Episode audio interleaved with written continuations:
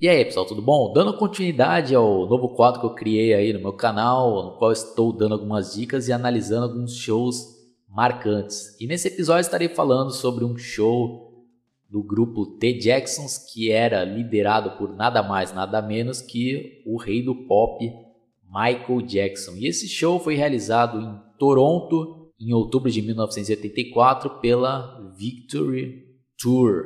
E eu vou fazer aqui um resuminho para vocês terem uma ideia né, do contexto da época e para vocês terem uma noção da importância que foi né, essa turnê para a história do Michael Jackson. Também consideram né, um momento importante da história da música. Bom, a grande maioria deve saber né, que o Michael Jackson começou quando criança no grupo Jackson's Five, que era empresariado pelo pai deles e teve aquele grande sucesso, né, como ABC, né, por exemplo, que foi um grande hit. E depois né, eles foram crescendo, até que chegou né, na fase adolescente né, do, do grupo lá, e o Michael Jackson já estava né, insatisfeito em somente cantar as músicas que a Motown, né, que era a gravadora que contratou eles né, e revelou eles, impunham lá, porque eles tinham né, todo um esquema lá de compositores e eles eram só né, os artistas que eram os intérpretes. Né? Eles não tinham muito espaço para compor as suas próprias músicas. Tanto né, que ele acabou recebendo né, uma proposta da, da Epic Records, e se eu não me engano, acho que foi até o próprio Michael Jackson que foi procurar né, a Epic Records lá, porque estava insatisfeito né, com tudo isso que eu falei. E eles né, fizeram uma proposta lá quase que irrecusável para ele, para o grupo também, que eles teriam né, a oportunidade né, de ter o controle lá né, do, das composições. E a maioria né, do grupo lá aceitou, inclusive o pai deles, né, que era um empresário, mas o Jermaine Jackson, que era um dos principais também integrantes da banda, que era a segunda voz lá, né, por exemplo, né, ele cantava aquela música I'll Be There junto com Michael Jackson, e por ele ser casado né, com o fundador, com casado com fundador, casado com a filha do fundador da Motown, que era o, o Barry Gordy, então ele resolveu, né, continuar lá na Motown e ele não foi, né, com o grupo para Epic Records. E eles tiveram que rebatizar também o nome do grupo, né, porque o Jackson's Five era, né, de autoria, estava registrado lá pela Motown, então eles não poderiam usar esse nome, então eles colocaram como The Jacksons. E eles fizeram também, né, nesse período, vários sucessos, né, como aquela Blame on the Boogie, aquela Shake Body to the Ground tal. E nesse período aí o Michael Jackson já começou né, a, a investir também na carreira solo dele, lançou um disco que é considerado aí por muitos o melhor da carreira dele, que é o Off the Wall, que foi produzido pelo lendário Quincy Jones. Lançou depois mais uns dois discos com o T. Jackson, até que né, lançou né, o disco que mudaria a história da música, que é o Thriller, de 1982. Aí vocês já sabem, né? Toda aquela febre que teve, né? Dos videoclipes, né? Que mudou a história, né? Da, da MTV lá, com aquelas superproduções, né? Do, de Beat, de Thriller. E o Michael Jackson já tinha se tornado já né? um dos artistas mais populares e mais respeitados né? da, daquela época. E ele né, não queria mais continuar no grupo lá, né, T. Jackson. Ele queria né, dar prioridade para sua carreira solo. Mas aí, né, em 83, a Motown ia fazer 25 anos e o, e o Barry Gordy lá queria, né, que o, que o The Jackson's Five se reunissem lá em, com a participação óbvia, né, do Michael Jackson.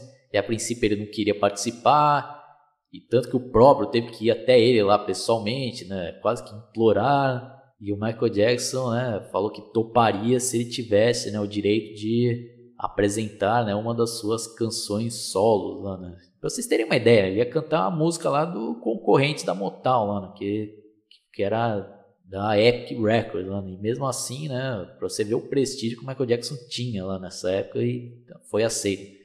Então também, né, vou deixar o link dessa apresentação que é histórica, né, da reunião lá do The Jackson's Five, com a volta do, do Jermaine Jackson e do Michael Jackson também. Eles tocaram lá algumas músicas né, dessa fase. E depois, né, o Michael Jackson fez uma apresentação também histórica para o mundo da música, né? que é a primeira vez que ele apresentou né, aquele passo, né, o Moonwalker, que se transformou na, na sua marca registrada, e ele cantou né, Billie Jean. Foi uma apresentação fenomenal. Né? E para vocês terem uma ideia do nível de perfeccionismo que ele tinha aí, né, quando ele acabou a sua performance, ele ficou né, meio chateado, achando né, que ele tinha errado várias coisas lá, então enquanto todo mundo né em êxtase lá e ele ainda tava meio né decepcionado com ele mesmo. Vocês terem uma ideia do nível lá né de, de exigência que ele tinha com ele mesmo. Bom, aí com esse grande sucesso que teve essa apresentação, aí nossa, aí o pai dele lá, né, que é o Joseph Jackson, né, fez de tudo para ele no mínimo fazer uma última turnê, né, The Jackson, né, e ele não queria de jeito nenhum e tal, aí teve aquele apelo né, da mãe dele também, que a, ele sempre respeitou né, a mãe dele lá, e por causa disso acho que ele acabou ainda aceitando. Então, né, ele ainda gravou né, um último disco com o T. Jackson que se chamava Victory, que na minha opinião é um disco que, que é meio esquecido aí, né? Acho que merecia né, uma maior atenção aí para os fãs do Michael Jackson, para quem gosta, né, desse estilo aí de dance, né? Não dance, é, é tem a ver, né? Tem, tem sim é, que gosta de música pop, né? Bom, acho que é uma melhor definição, né? Pop anos 80, daí é um disco que já fica aqui uma outra recomendação minha, né? E tem algumas músicas marcantes, né? Com a primeira faixa que abre o álbum, né? Que é Torture, que é um dueto entre o, o Jermaine Jackson e o Michael Jackson, né? Que é uma composição do Jermaine com uma outra compositora chamada Kate Wakefield, que eu nem sei quem é. E infelizmente tem um clipe, mas não temos a presença do Michael Jackson, que estava bem ocupado na época. Eu acho que ele não estava com muita vontade de participar, né? Se quisesse mesmo participar, ele daria um jeito, mas não participou. E o Jermaine Jackson também se recusou, né? Então o clipe lá aparece só né, os outros irmãos e utilizaram algumas estátuas lá né, do Museu de Cera, né? Do Michael Jackson e do Jermaine. Mas não deixa de ser um, um clipe interessante, né? um clima bem mistério, né, de terror. Fica aí também outra recomendação. E temos músicas aí que não sei porquê, né, não, não fizeram tanto sucesso, é como aquela Stage of Shock, que é também um dueto entre o Michael Jackson e o Mick Jagger do Rolling Stones, que é uma música bem legal também. E outra curiosidade que originalmente né, essa música seria gravada pelo Michael Jackson e o Fred Mercury. Tanto que já até vazou aí uma demo dessa música, né? Cantada pelo Fred Mercury e o Michael. E, mas mesmo assim eu gostei dessa versão aqui. Outra música que eu destaco também é a última, que é a Barry, que é cantada pelo Marlon Jackson, que é uma música bem dançante e tal. E apesar do disco ser legal e tal, e, o, e a turnê ser né, batizada com o mesmo nome, né, Victory Tour, eles não tocaram nenhuma música desse disco aqui, né, que na minha opinião foi uma pena. Essas três músicas aí que eu citei, com certeza, né, ficariam bem legais se entrassem no setlist, né, coisa que infelizmente não aconteceu. E outros fatos né, interessantes dessa turnê é que, né, aproveitando toda a fama né, que o Michael Jackson estava lá, né? na época o produtor lá né, da turnê resolveu meter a faca, né? E dando uma pesquisada aqui, eu vi que os preços do, dos ingressos estavam custando 30 dólares, né? Que para a época era um absurdo, né? Para vocês terem uma noção, né, os shows tops lá da época não custavam mais do que 20 dólares. E além de custar, né, 30 dólares, eles inventaram lá que para comprar esse ingresso você tinha que comprar no mínimo quatro juntos, né? Não dá para comprar ingressos né, individuais, né? outro método aí para os caras né, arrancarem mais dinheiro. E tanto que o próprio Michael Jackson aí, né, não concordou com isso. Aí, acho que já começou também, né, a mostrar aí ó, os vários rachas, né? Como é que o Jack não estava contente mais em participar do grupo, né? Ele tinha que ficar sujeitando a várias coisas que ele não concordava. E mesmo assim, ele ainda tentou lá, né? Falar com um empresário, né? Para mudar isso daí. Porque ele tinha recebido uma carta de uma fã lá, né? De 11 anos. Estava decepcionado, né? Porque não tinha condições, né? Para ir no show por causa dessa cota aí absurda de ter que comprar os quatro ingressos e tal. Então, por isso, né? Eles conseguiram mudar isso. E outra coisa marcante, né? Que Pô, dificilmente hoje em dia acontece, né? Pô, o cara nível no Michael Jackson lá, né? deu para ver como o cara era uma boa pessoa, né? E só nessa turnê aí ele iria ganhar torno de 5 milhões, né? E ele resolveu doar toda essa quantia para instituições de caridade. Ele não estava né, contente ali com essa turnê e tal, então acho que ele viu, ah, vou fazer todo esse, creio eu, né, tô supondo, ah, pô, vou passar por isso tudo e tal, mas vai ser por uma boa causa, né, eu vou ajudar as pessoas, né? coisa que infelizmente está cada vez mais né, em extinção no mundo que a gente vive hoje em dia. Tanto depois né, dessas polêmicas aí e tal, até trocaram o empresário e quem assumiu foi outra figura épica, né, que é o empresário Don King, né? Quem viveu aí a década de 80 e 90 vai lembrar dele pela, pelas lutas do Mike Tyson, né? Ele que promoveu todos aqueles eventos, né? É uma figura, né, pitoresca e famosíssima lá, né, do show business.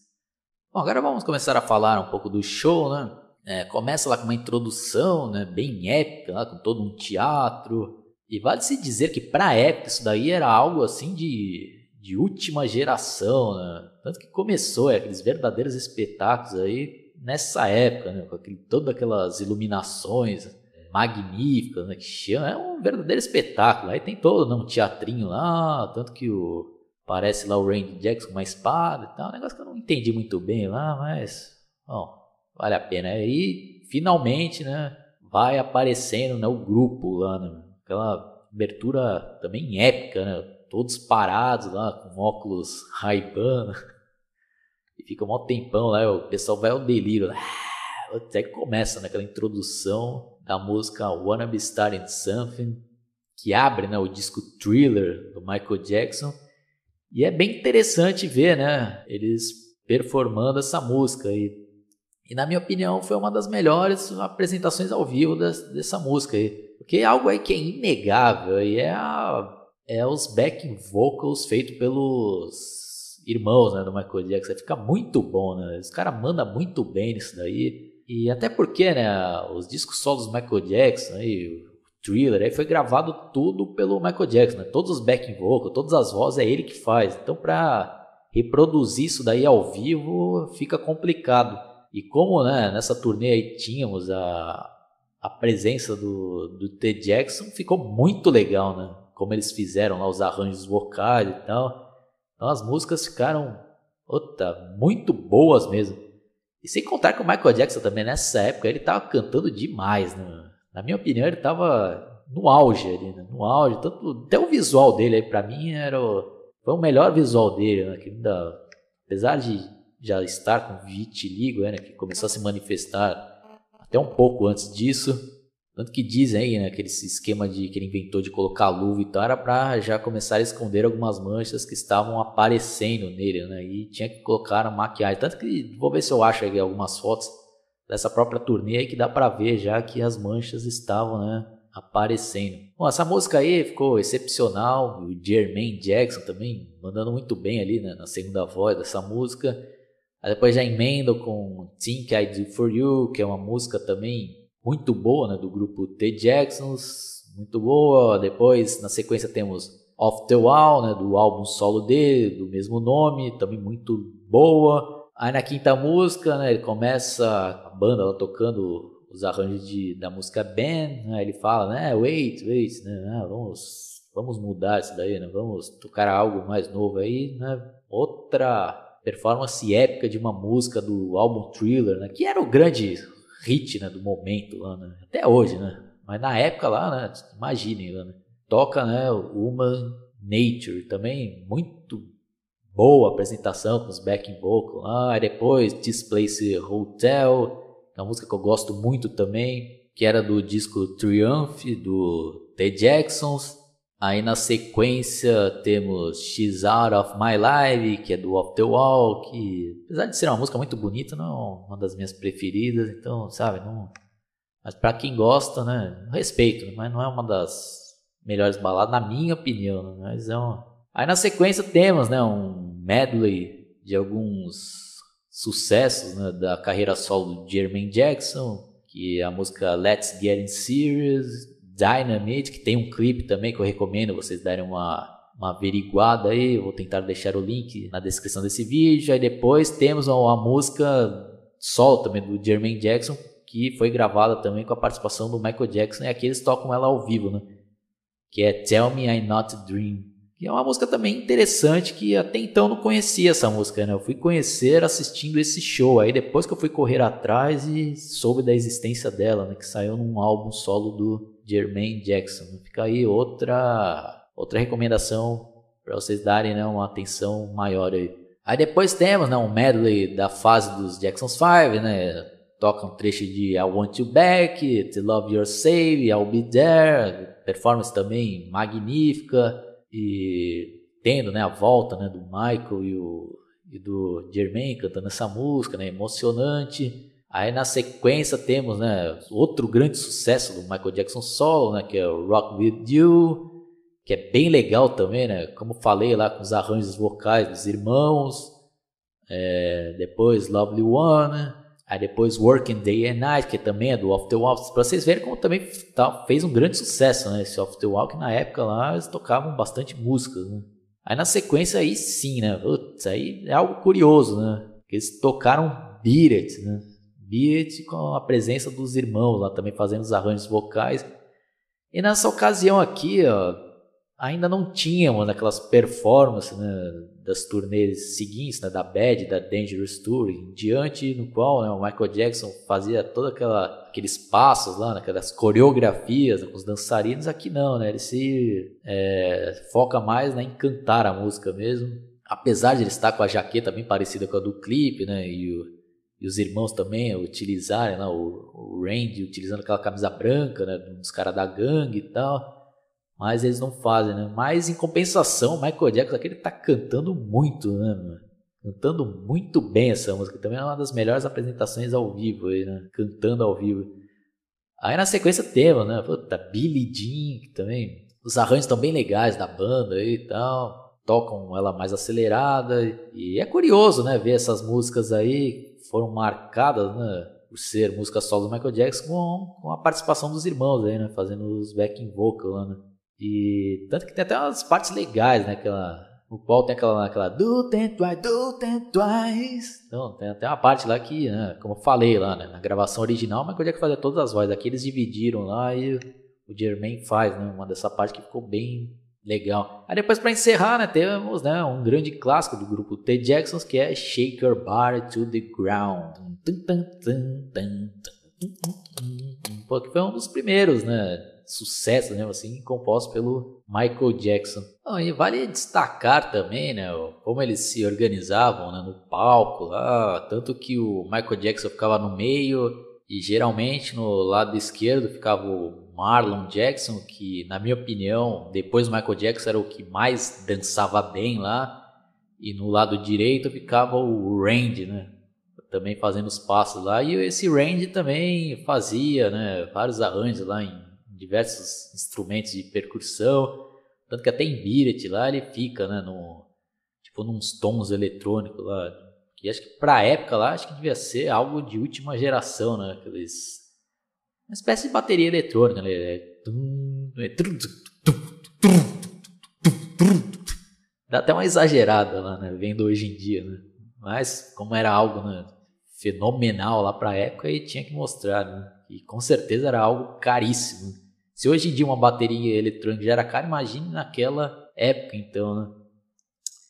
É, aí temos também que falar um pouco do Tiro Jackson, que é o, o irmão lá que fica com, com a guitarra, né? Aí dá pra ver que ele não, não é um puta guitarrista lá, né? Ele faz mais bases, né? Tanto que se o cara fosse mesmo um ótimo guitarrista, ele seria né, a guitarra solo, a coisa que ele não faz, né? Mas isso não tira os seus méritos, né? A parte dele faz, né? E até em Billy lá, acho que pelo menos deixaram ele fazer aquela...